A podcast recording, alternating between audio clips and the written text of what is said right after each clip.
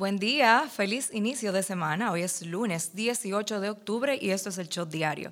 Soy Mónica Valverde, aquí te contamos todas las noticias que necesitas saber antes de empezar tu día. Buenos días, mi nombre es Gabriela de la Hoy. Por fin esta dupla se encuentra junta otra vez. Espero que hayan descansado bien y que esta semana inicien con mucha energía. Arrancamos con un resumen de todo lo que pasó este fin de semana. Ayer domingo todos nos despertamos con la noticia de la destitución del director de la Policía Nacional. Mediante el decreto 656-21 se designó al general Eduardo Alberto Ten como nuevo director general de la Policía Nacional, sustituyendo al mayor general Eduardo Ramón Sánchez González, quien estaba al mando del organismo desde el 16 de agosto del año pasado. Además se designó al general Horizon Olivense Minaya como nuevo subdirector general. En el tema de la vacunación tenemos una cancha con distintas opiniones. Por un lado, la vacunación se incrementa por la necesidad de tener la tarjeta de inoculación en los establecimientos a partir de hoy lunes 18. Sin embargo, usuarios en las redes sociales perciben incoherencia con que a los turistas no se les pida tarjeta de vacunación para entrar al país, mientras que a los dominicanos sí, como el Ministerio de Turismo dijo el jueves. Rápidamente, el MITUR aclaró que sí se les va a pedir su tarjeta de vacunación, al igual que los dominicanos, para acceder a los bares, restaurantes, discotecas, clubes, centros comerciales y cualquier otro centro de diversión en la nación caribeña. En una esquina tenemos a un grupo de ciudadanos que protestaron frente al Palacio Nacional para que se revoquen las medidas sanitarias impuestas contra los que no han querido vacunarse. A mis hijos los defiendo yo, no la vacuna. No a la vacunación obligatoria, respeto a nuestro derecho eran los titulares de las pancartas. Esta decisión del Ministerio de Salud Pública se encuentra con objeciones legales que deberán decidirse en los tribunales de justicia. La presidencia de la Cámara Civil y Comercial del Juzgado de Primera Instancia del Distrito Nacional citó de manera formal a la presidencia de la República asimismo y al ministro Daniel Rivera, que es el ministro de Salud Pública, por supuestamente tener diversas violaciones constitucionales en torno a la obligatoriedad de la tarjeta de vacunación. La cita fue fechada para hoy lunes 18 del presente mes de octubre a las 10 de la mañana y el Tribunal Superior Administrativo conocerá el próximo martes 19 de octubre, eso es mañana, una solicitud de medida cautelar que procura la suspensión de la resolución 00048 emitida por Salud Pública que establece la obligación de presentar la tarjeta de vacunación de COVID-19 en negocios, escuelas, trabajos y lugares públicos cerrados. La Asociación de Bancos Múltiples de República Dominicana, aparte de anunciar que van a pedir tarjeta de vacunación para entrar a las entidades bancarias, informó que a partir de noviembre los horarios cambiarán. De lunes a sábado las sucursales bancarias ubicadas en centros comerciales abrirán entre 8 y 9 de la mañana y comenzarán operaciones a las 10. Las oficinas ubicadas en supermercados abrirán a las 9 de la mañana de lunes a sábado, detalla el comunicado. Las sucursales bancarias concluirán sus operaciones entre las 4 y las 6 de la tarde de lunes a viernes. Los sábados cerrarán entre 1 y 2 de la tarde. Las que están ubicadas en plazas comerciales cerrarán a las 6 de la tarde de lunes a viernes y los sábados estarán abiertas hasta las 2 de la tarde. En temas más controversiales, el senador Rogelio Genao fue tendencia por sus declaraciones sobre la violación entre pareja. No puede sancionar como si fuera una violación a un tercero a una gente que usted tiene una relación formal garantizada por consecuencias civiles. Esto fue lo que manifestó Genao durante una entrevista realizada en el programa matinal. Pero luego pidió disculpas por sus declaraciones. Dijo que si al nosotros dar una respuesta a esa pregunta directa ofendimos a la mujer, a la sociedad humildemente, les pedimos disculpas y decir que en la próxima reunión de la comisión bicameral vamos a plantear la redacción original de la propuesta nuestra que sancionaba ese tipo penal con 10 a 15 años, dijo el legislador durante una entrevista en el programa radial Gobierno de la Tarde. Digo yo, menos mal que él cree que solamente fue las mujeres que ofendió. Con una disculpa todo se resuelve. Si ustedes creyeron que la batalla del PLD y el PRM se había acabado, se equivocaron. Estos estaban en intensa lucha política por el control de la Asociación Dominicana de Profesores. El primer primer gremio fue por el control del Colegio de Abogados, en donde ganó el PRM. Sin embargo, en las votaciones de la ADP, ganó el PLD con su representante Eduardo Hidalgo. Danilo Medina hizo su aparición donde expresó que mucha gente creyó que el PLD estaba muerto. No estaba muerto, estaba de parranda. Mucha gente que se lo creyó, mucha gente que entendió que ya no tenían que preocuparse por nosotros y se lo creyeron y despertaron hace aproximadamente 15 días cuando sintieron que en toda la República Dominicana se celebraba un proceso de la Asociación Dominicana de Profesores y se dieron cuenta que el PLD estaba ahí vivito y coleando. Y para iniciar este lunes, te decimos que subió 3 pesos la gasolina regular, por lo que el galón se venderá a 249 pesos con 80 centavos, mientras que el galón de la gasolina premium, gasoil óptimo, gas licuado de petróleo y metrogas natural se mantienen igual hasta el momento. Nos vamos del patio y aterrizamos con las internacionales. Un grupo de hasta 17 misionarios cristianos estadounidenses fueron secuestrados en Puerto Príncipe cuando abandonaban un orfanato, informó el diario The New York Times. Según el periódico, el grupo, que incluía fue raptado por una banda criminal cuando se encontraban en un autobús que se dirigía desde el orfanato al aeropuerto. En Haití los secuestros han incrementado, pero a pesar del deterioro de la situación de seguridad en Haití, la abducción de un grupo tan grande de estadounidenses sorprendió a las autoridades locales. Dicen que se trata de la pandilla 400 Mauso, quien acusada de secuestrar a cinco sacerdotes y dos monjas a principios de este año. Nos acostumbramos a los mom jeans, a los culottes, los campana, los boyfriend jeans, pero resulta que los de tiro bajo vuelven a estar en tendencia.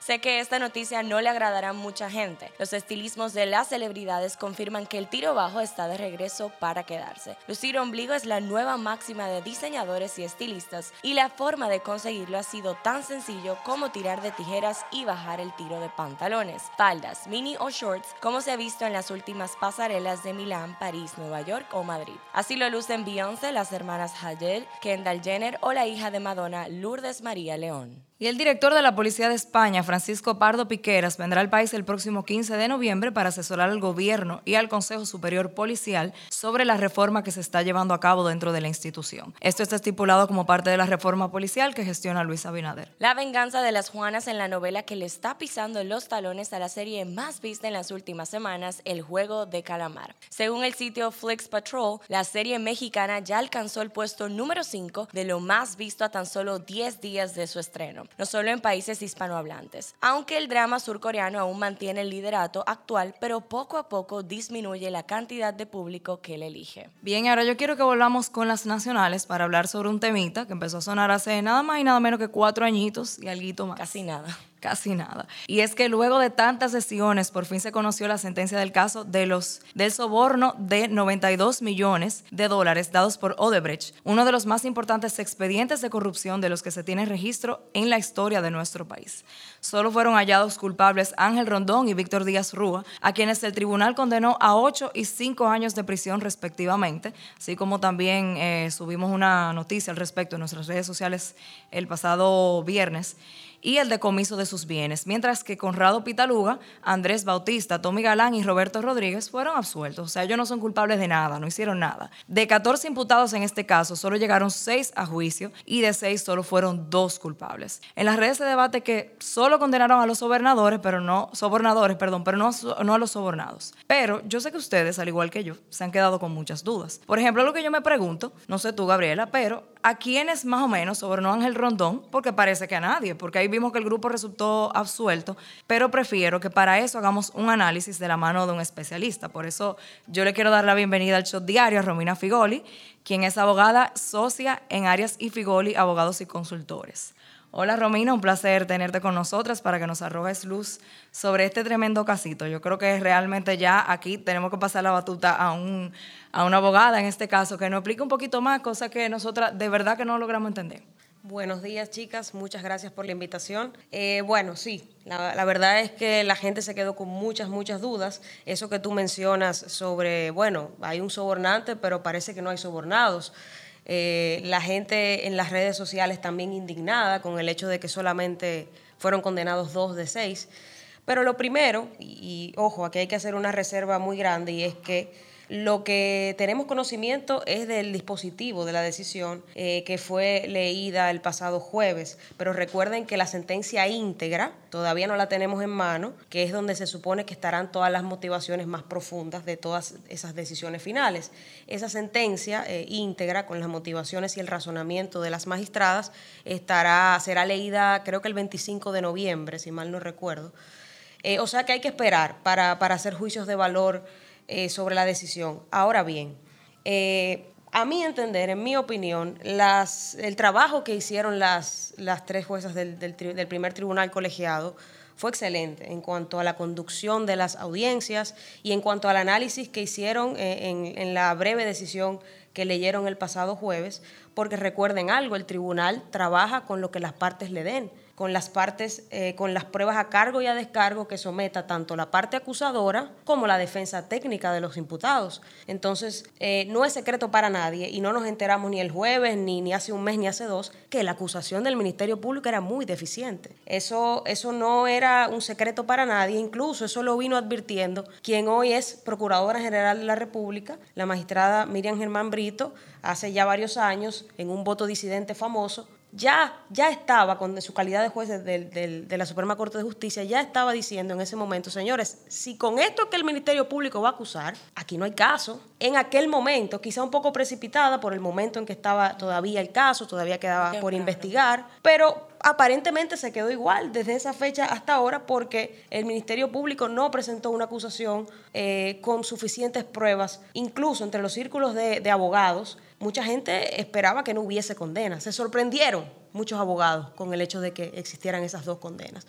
O sea que eh, la sociedad quizá no lo entienda tan así y muchas veces critican a, la justicia y dicen, no, las juezas hicieron un trabajo mal, están compradas, no sé qué, pero señores, acuérdense de algo, ellas trabajan con la acusación del Ministerio Público y las pruebas a cargo y a descargo que sometan las partes. Una pregunta, Romina, aquí sumamente ignorante yo, una ciudadana más que no tiene mucho conocimiento de eso. Ahora que tú explicas eso, eh, es súper válido y es, muy claro para nosotros que siempre cuando hay casos así de tanto poder mediático, hay un, hay un caso que se lleva fuera de, eso y es el que realmente se está llevando a cabo. O sea, nosotros siempre hacemos eh, alegaciones, hablamos de cómo se debería de dar la cosa muchos temas que se hablan fuera del juicio, pero realmente como tú dices, o sea, las pruebas fueron las que se sometieron por el, por el Ministerio Público. ¿A qué se debe que haya sido tan deficiente? Si hay una respuesta que, o una idea que tú pudieras tener sobre eso. Mira, eh, eso es muy debatido. Eh, muchas, mucha gente a veces dice, bueno, se pregunta, ¿fue a propósito o no? Eh, recuerde que esa investigación la llevó a cabo la gestión pasada y ahora la gestión actual del Ministerio Público, que tiene una cara nueva, que eh, se supone que es independiente, bueno, ha tenido que asumir las consecuencias de esa investigación. Claro. Eh, pero una respuesta clara nadie te puede dar. ¿Por qué? Porque Hubo interrogatorios que debieron hacerse en Brasil, por ejemplo, y que el magistrado Ortega Polanco en su momento eh, autorizó al Ministerio Público para que fuese a hacer y no los hicieron. Documentos que se sometieron en, en idioma extranjero, cuando para un abogado y hasta para una persona no abogada 101, cualquier juez no va a fallar, independientemente de que sepa o no el idioma, en base a un documento que no está traducido por un intérprete judicial eh, al español. Entonces, ese tipo de cosas, detallitos que, que, son, que llaman mucho la atención, pues dejan la duda de si, de si fue a propósito o no esa deficiencia en la investigación. Okay. Otra cosita, el tema de, de, que las personas están molestas, tú dijiste que se va a dar a conocer como más profundo, pero ya lo que se dijo es lo que es, independientemente de lo que se va a dar a conocer más adelante. O sea, la decisión está tomada y esas personas están absueltas, o sea, salieron caminando para su casa directo sin ningún tema. O sea, ya no hay chance de que, de que lo condenen. De que a futuro ponte tú, yo estoy hablando aquí sumamente en el no, que llegue un verdugo y, diga, yo, mira, pero yo tengo esto. es así. Exacto. Bueno, en primer lugar, eh, recuerden que la sentencia, bueno, primero ni siquiera tenemos la sentencia íntegra, pero la sentencia no es definitiva. Eh, y ya las partes anunciaron que van a apelar. Ya, o sea, que se puede bajar. Ya el Ministerio Público dijo que va a apelar, para mí precipitadamente dijo que va a apelar a todos, con respecto a todas las condenas, y también los condenados dijeron, evidentemente van a apelar.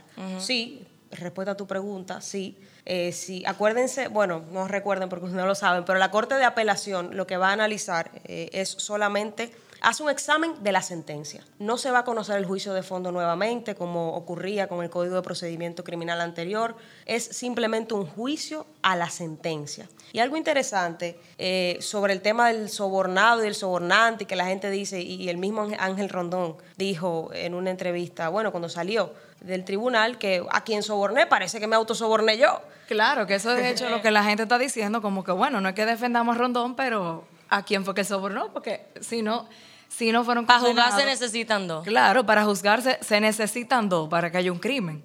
Entonces, eso es otra cosa. O sea, la gente no, no, lo, no lo está entendiendo y creo que es un poco la incomodidad que, que persiste en las redes. Sí, ese tema es un poquito técnico y eh, les comento, el, el, ilícito por el cual Ángel Rondón eh, fue condenado es soborno nacional, que está tipificado por la ley 448-06. Esa ley, en su artículo 3, y le voy a leer brevemente el artículo porque necesariamente hay que desglosarlo para que la gente entienda por qué puede haber un sobornante y no necesariamente identificar un sobornado que haya aceptado el supuesto soborno. Dice ese artículo que toda persona, ya sea física o jurídica, que ofrezca, prometa u otorgue intencionalmente a un funcionario público o a una persona que desempeñe funciones públicas cualquier objeto de valor pecuniario, beneficio o promesa para sí mismo u otra persona a cambio de que ese funcionario realice u omita realizar cualquier acto en el ejercicio de sus funciones en asuntos que afecten el comercio y la inversión nacional, se hace reo de soborno nacional.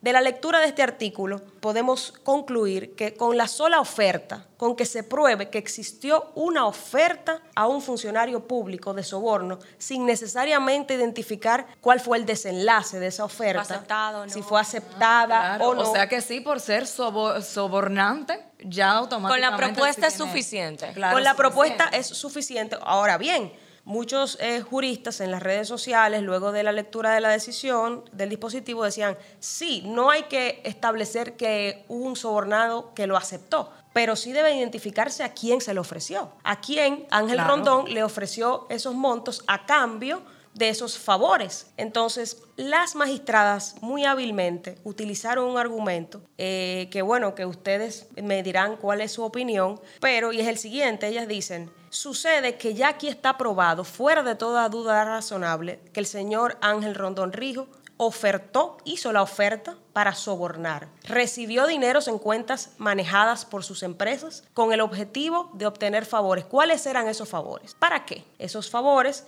eran obtención eh, de obras públicas, eh, aprobaciones congresuales y ese tipo de actuaciones, ¿quién la puede hacer? Única y exclusivamente la pueden hacer funcionarios públicos en el ejercicio de funciones públicas. Claro. Entonces, en vista de que las actuaciones por las cuales Ángel Rondón ofertaba esos dineros eran únicamente actuaciones atribuibles a funcionarios públicos, dicen las magistradas, ya no es necesario entonces identificar una persona que haya aceptado o no esa oferta, porque ya es que la propia oferta lo que buscaba a cambio eran temas que únicamente podían eh, otorgar funcionarios públicos. Entonces es un tema muy técnico y debatido eh, que habrá que ver en la decisión íntegra, habrá que ver de qué forma ellas lo abordan y va a ser muy interesante eh, ver esa sentencia y ver qué decidirá también sobre ello la Corte de Apelación. Claro, y creo que lo interesante de que hayamos tenido este encuentro, que hayamos decidido analizarlo contigo, Romina, eso mismo es entender, es arrojar luz tanto a nosotras como a nuestra audiencia, que tal vez no conocemos este tipo de tecnicismos, pero sí es importante porque al momento de uno decir, bueno, eh, pero, pero entonces, ¿qué es lo que va a pasar con Rondón? ¿Qué es lo que va a pasar con los otros? Creo que ahora podemos juzgar y entender más a profundidad qué es lo que sucede y cómo también están estructuradas las leyes eh, a nivel nacional, porque eso es algo de, ese tecnicismo de la ley, de lo que dice, que tal vez yo no voy a entender como abogada, pero es siempre bueno, pues de la mano de un especialista que, que nos diga qué es lo que, qué es lo que está pasando. No, y, y, ahora que hablamos con Romina, yo sé que hay mucha gente que se va quieta un poquito, que va a esperar los días, que, que hay que esperar, como bien tú, tú nos aclaraste, eh, Romina. Pero antes de cerrar, a mí se me había quedado una pregunta que yo quería hacer, porque vi en las redes, aparte del tema que comentaba Mónica, mucha indignación ante la cantidad de años. Yo no, yo desconozco realmente la cantidad de años que usualmente corresponde a ese tipo de eh, de crímenes, se le dice crímenes o, delitos. Eh, es, es, correspondiente porque la gente dice, conchale, tantos años haciendo esto, tantos años lucrándose de eso y al final ocho años y con buena conducta o con buen comportamiento fácil que pueden salir en menos, van a pelar, como bien tú comentabas. Entonces, la gente tiene mucha indignación también con la cantidad de, la pena. Bueno, eh, eso también es algo que, que se ha comentado mucho. Eh, la condena de Ángel Rondón, que fue de ocho años, la máxima que pudo haber obtenido eh, por, por, lavado de activos eran 20 años. Sin embargo, ¿qué pasa? Los delitos de cuello blanco, todo lo que son fraudes eh, financieros, eh, temas de corrupción, lamentablemente los jueces, no solamente esas magistradas, sino todos, los ven con otros ojos y siempre son muy benignos con ese tipo de... Más suave. Mucho, exacto. Eh, la gente, los tribunales a veces piensan o, tienen la concepción de que para que sea una condena tiene que haber sangre. Muerte, violencia. Tiene que haber violencia, ese tipo de cosas. Sin embargo, señores, el tema de la corrupción probablemente haya causado más muertes que, que, un, que una persona que mate a dos en un colmado. O sea, Pero 100%. Eh, eso, eso es algo que, que, hay que analizar, es un autoanálisis que debemos hacernos. La muy interesante eso que tú comentas. Sí, sí, la verdad es que es muy, muy pocas veces he visto condenas más fuertes con, con delitos que, que sean económicos. Ok, muchísimas gracias Romina por acompañarnos aquí. Definitivamente es un caso que le vamos a seguir dando seguimiento, que le vamos a estar comentando. Y cualquier otra duda que ustedes tengan, no duden en comentárnosla a través de nuestras redes sociales, arroba el punto shot, que ya sabemos que contamos con la asistencia de Romina para aclararla. Hasta aquí el shot diario de este lunes.